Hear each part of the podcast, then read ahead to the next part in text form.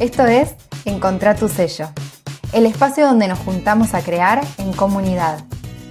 Estoy segura de que cada persona tiene algo que la hace única y especial. Y ese es un gran tesoro que podemos compartir con el mundo. Ese es tu propio sello.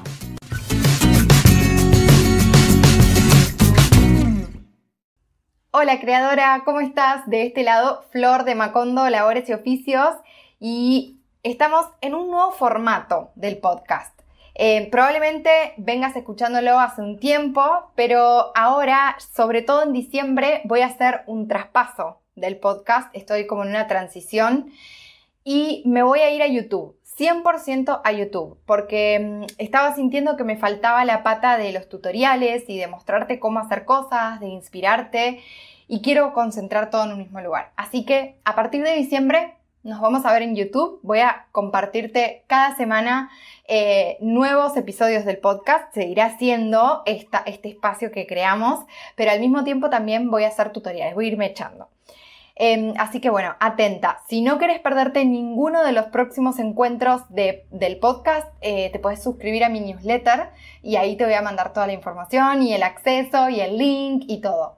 Así que quería contarte esto porque, bueno, poquito a poco vamos a ir em, preparándonos, preparando el terreno para pasarnos a YouTube. De hecho, este encuentro, este episodio del podcast, lo voy a subir en video, así que hola, está grabado, estoy acá y por ahí es más dinámico también. Así que bueno, empecemos con el tema que nos trae hoy y es una gran pregunta que justamente con las participantes, las emprendedoras que son parte de Sello Propio, mi programa grupal eh, de diseño de estampas y emprendimiento, Estábamos hablando de esto al principio. Fue una de las preguntas clave que le hice eh, a ellas y se quedaron pensándolo durante todo el programa y fue justamente qué diferencia a tus productos del resto. ¿Qué es lo que hace que las personas te elijan por sobre los otros emprendimientos o productos similares? Vamos a desarrollar un poco más, así que no entres en pánico.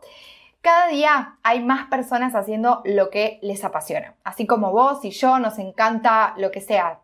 Puede ser bordar, puede ser coser, puede ser estampar, en mi caso.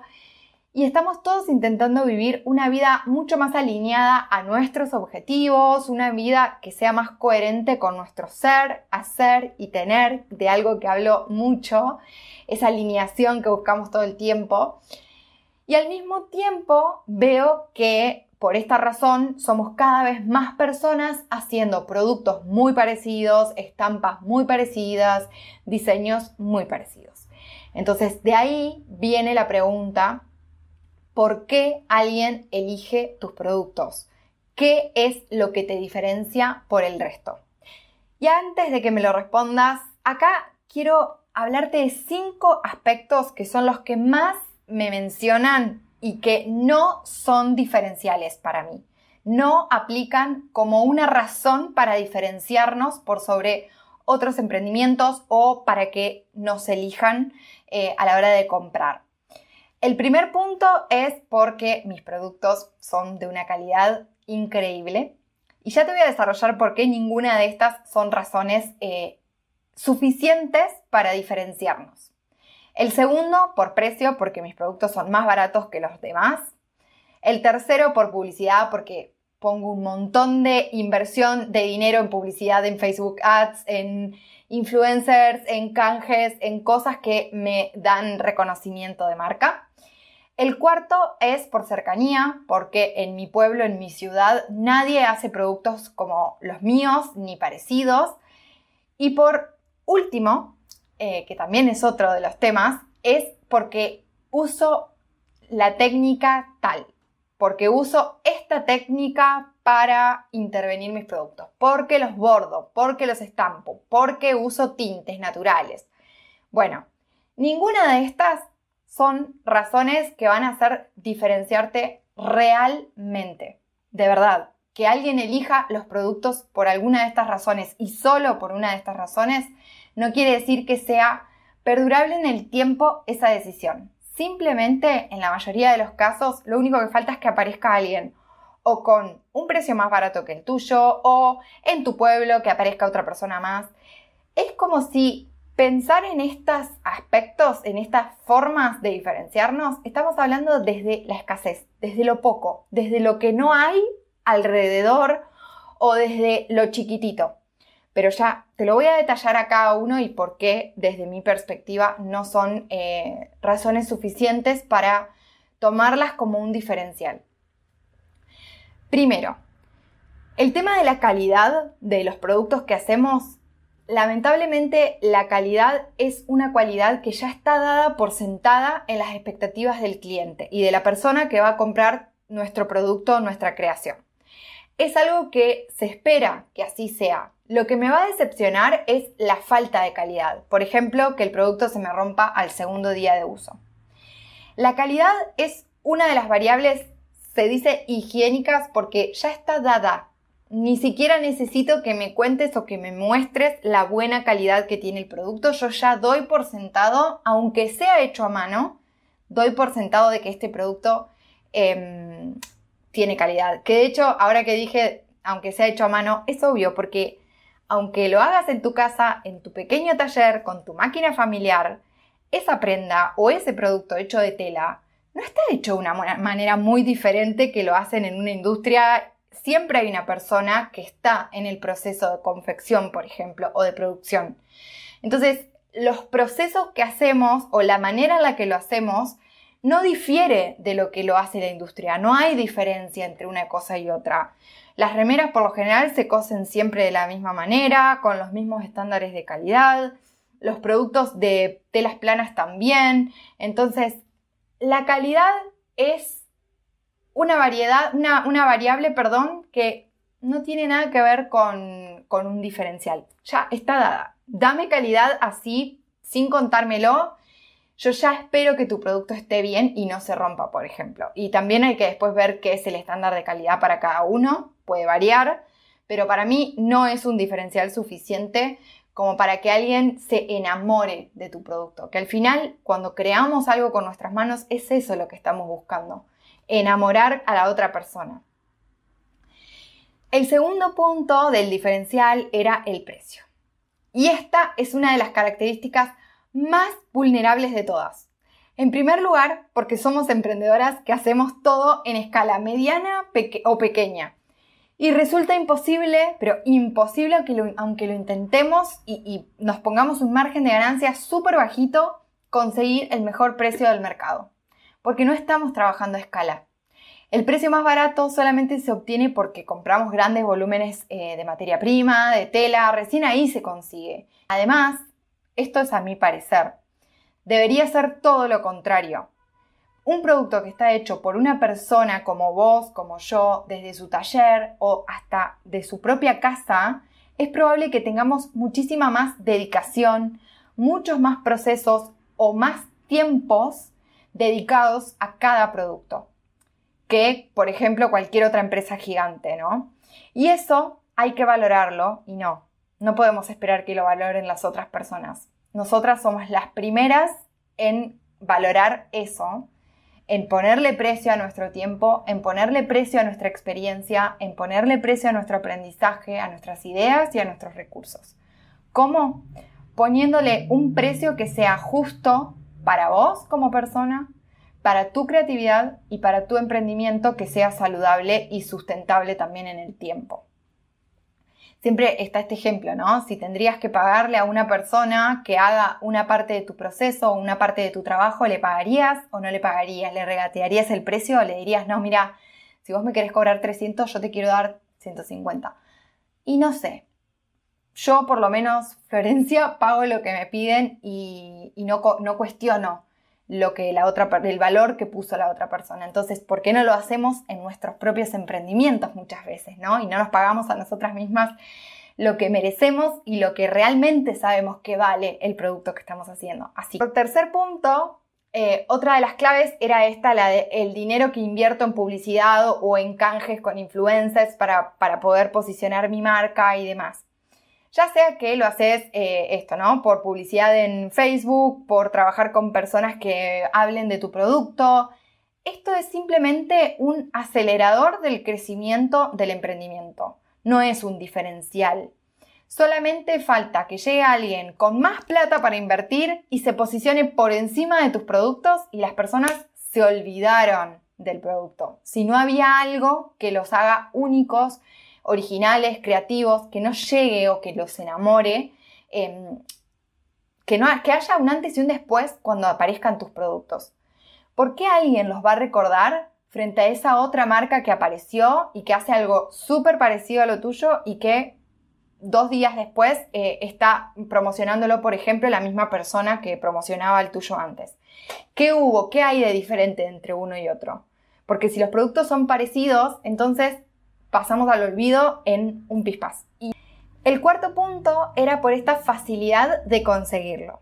Ya sea porque se lo llevas a la casa de la persona, porque te manda un mensajito y lo pasa a buscar por tu casa enseguida, o te encuentra cada fin de semana en la misma feria. Pensar en esta única opción lo único que hace es hacernos quedar chiquititas, en un micro universo, que no tiene mucho espacio para la creatividad, para cobrar mejor lo que hacemos, para jugártela 100% con lo que te gustaría crear. Y acá te habla una chica de pueblo que sé lo que es emprender en una ciudad chiquita, sé lo que es el pensar el qué dirán, si va a gustar, si no va a gustar, las posibilidades que hay, las que no hay, y también sé lo que significa emprender de manera online. Y lo único que puedo decirte es que hay todo un universo de posibilidades ahí afuera. Hay como un mundo que ni nos imaginamos cuando estamos en el día a día de, de, ahí, ¿no? Del lugar chiquitito, de si vivís en un pueblo, en una ciudad chiquitita. Hay que investigar, hay que salir afuera a ver qué es lo que hay. Pero además, parece súper lejano y nos limitamos como, bueno, a esto que ya conocemos. Y si en realidad hay otra manera de hacer las cosas, que sea mucho más creativa, alegre, que te entusiasme, que te motive a crear más y más. Porque esta idea de, bueno, ya sé que la gente de, este, de mi pueblo me compra, ya me conocen, ya me piden, me hacen encargos, está re bueno y lo podemos sostener porque en algún punto eso sí funciona, está genial y nos da ingresos, pero si tenés como esa sensación adentro de que podrías hacer algo diferente o que te gustaría probar qué es lo que pasaría si hay algo distinto, y lo que te bloquea es esto, ¿no? El, bueno, ¿qué van a decir? No les va a gustar y estamos muy pendientes de eso. Em, la propuesta es fijarte qué es lo que hay afuera también, como animarte a hacer una prueba. No digo que tires todo por la borda y empieces de cero y hagas algo totalmente diferente, pero sí que contemples la posibilidad de hacer algo más creativo, hacer algo diferente y poder, por ejemplo, promocionarlo o venderlo de manera online. Eso está buenísimo porque te abre un montón de posibilidades y en el mundo online hay un montón de personas que están esperando ver tus productos, usarlos, conocerlos y, que hay como una tribu que también podemos crear, generar nosotras mismas. Eso es re maravilloso.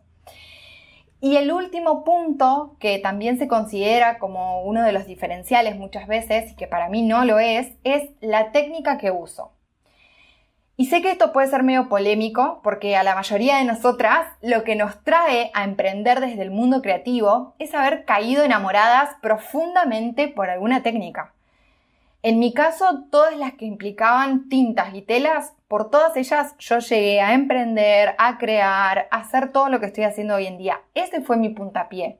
Pero después cuando me empecé a meter en el mundo de las estampas y demás, entendí que hay un montón de otras cosas que también están buenísimas y bueno, me apasioné por muchas más. Pero lo primero que nos acerca a emprender y crear con nuestras manos muchas veces es una técnica y me parece como una puerta de entrada súper copada para, empezar a crear cosas propias. Pero en mi experiencia, la técnica tampoco termina siendo como un diferencial que le importe demasiado a alguien. Y esa es la verdad. Si bien hay técnicas que hablan por sí mismas con una mirada política, por ejemplo, del consumo, como son los tintes naturales, también considero que no terminan de ser como la única razón suficiente porque si no existe un mensaje más profundo de eso que estoy creando, más allá de la manera en la que lo estoy creando, si no hay un para qué, un propósito de cada producto que voy a lanzar al mercado, ¿cuál es la razón real de darle vida a ese producto que aparece en el universo, aparece en el mundo, ocupa un lugar, tiene un proceso, de alguna manera hay desechos ¿Qué estoy queriendo? Para mí la pregunta importante es esta, ¿qué estoy queriendo expresar con eso que hago? ¿Qué es lo que voy a decir con mi producto? Más allá, sí, como decía antes, que hay muchas técnicas que ya hablan por sí mismas, pero al mismo tiempo, por ejemplo, lo que es tintes naturales, ya hay un montón de personas haciendo tintes naturales. Entonces, un emprendimiento sustentable no solamente lo es por las técnicas que aplicamos, sino que también lo es por la razón de existir de ese emprendimiento. ¿Para qué traemos algo nuevo al mundo? ¿Solamente para satisfacer una necesidad creativa propia o estamos pensando en alguien más? Y ahí lo dejo, voy a terminar la idea un poquito más adelante, pero es otra de las preguntas antes de empezar a crear. Y sobre todo si vamos a, pensar en un emprendimiento sustentable, eh, todavía, más allá de las técnicas que usemos, todavía me parece más importante pensar en esto. ¿Desde qué lugar me voy a parar para pensar productos y traerlos al mundo? Creo que es parte de la responsabilidad que, con la que creamos también, si pensamos. Entonces, si ninguna de todas estas razones deberían ser por las que las personas elijan tus productos, ¿cuál sería esa razón? Me dirás, Flor, te estarás preguntando ya, ¿no? Y para mí la clave, la clave de todo está en enamorar a esa persona para quien estás creando, en conectar mucho más profundamente, conseguir que para esa persona tus productos sean lo único que brilla entre miles de objetos parecidos. Y esta para mí es una definición de belleza que yo la veo como la más acertada porque desde mi experiencia y desde mi manera de crear, yo no creo en hacer cosas lindas. Yo no estampo telas lindas, porque lo lindo es recontra subjetivo. Tenemos que pensar qué es estético, lindo, bonito, bello para mí y qué va a ser estético, lindo, bonito para la persona en quien estoy pensando cuando me siento a crear un producto nuevo. Bueno, mucho para pensar hasta acá, espero no haberte eh, abrumado. Ahora sí, ¿cómo se logra todo esto de poder conectar más profundamente con la persona? Y para mí la idea es encontrarnos en una emoción con esa otra persona, conectarnos ahí desde un mismo punto de partida o de llegada. Y a esto lo vamos a lograr a través de las creaciones que hacemos con nuestras manos. Lo que hacemos nosotras, lo que creamos, puede convertirse en un puente entre nuestra existencia y la de las otras personas con quienes conectemos. No tenemos ni idea de cómo algo que hicimos con nuestras propias manos puede interpelar a alguien. Y muchas veces subestimamos el poder que tiene lo que creamos. Y si te digo que detrás de lo que hacemos hay más de propósito y de amor que telas, pintura, costura, técnicas. La creatividad es una forma de poner al servicio del universo nuestro mensaje. Eso que vinimos a aprender nosotras mismas y a compartirlo con los demás. Ponernos al servicio de las personas desde lo que hacemos con nuestras manos, para mí es un gesto de humildad, de amor y de honestidad. Por esto, considero que más allá de cualquier técnica que usemos, si no está esa parte nuestra, eso que buscamos comunicar, contar, expresar, compartir, ¿para qué vamos a traer algo nuevo al mundo si ya existen productos parecidos? Que dicen lo mismo, que satisfacen la misma necesidad, que hasta están hechos de la misma forma y muchas veces están estampados iguales a los nuestros. Esa es la manera de hacer en la que yo misma creo y por eso estoy tan segura de que cuanto más me conozco a mí misma, cuanto más me trabajo a mí, cuanto más profundizo en ese mensaje que quiero transmitir con lo que hago, más puedo crear. ¿Y vos? ¿Ya sabes por qué alguien elige tus productos hoy en día? Si lo tenés súper claro, podés compartirlo en comentarios debajo de este episodio, de este encuentro y seguimos la conversación. Y si no tenés ni idea, quédate por acá porque ya vamos a ir trabajando en esto. Ya sabes que también em, podemos trabajar en sesiones de coaching creativo para creadoras eh, juntas, uno a uno, vos y yo. Pero lo importante es que estas preguntas quedan sembradas ahora. Y estoy segura de que en los próximos días, en el próximo tiempo y en los próximos episodios también le vamos a ir dando como cierta respuesta a todo esto. Así que no te abrumes, no te preocupes, que si no tenés respuesta, ya va a ir apareciendo. Si este episodio movió y resonó con vos, dale corazoncito para que llegue todavía a más personas y esta tribu, esta comunidad se haga cada día, eh, no sé si más grande, pero sí que más interesante y, lleguemos ¿no? a conectar entre todas. Te mando un fuerte, fuerte abrazo. Nos escuchamos en el próximo episodio.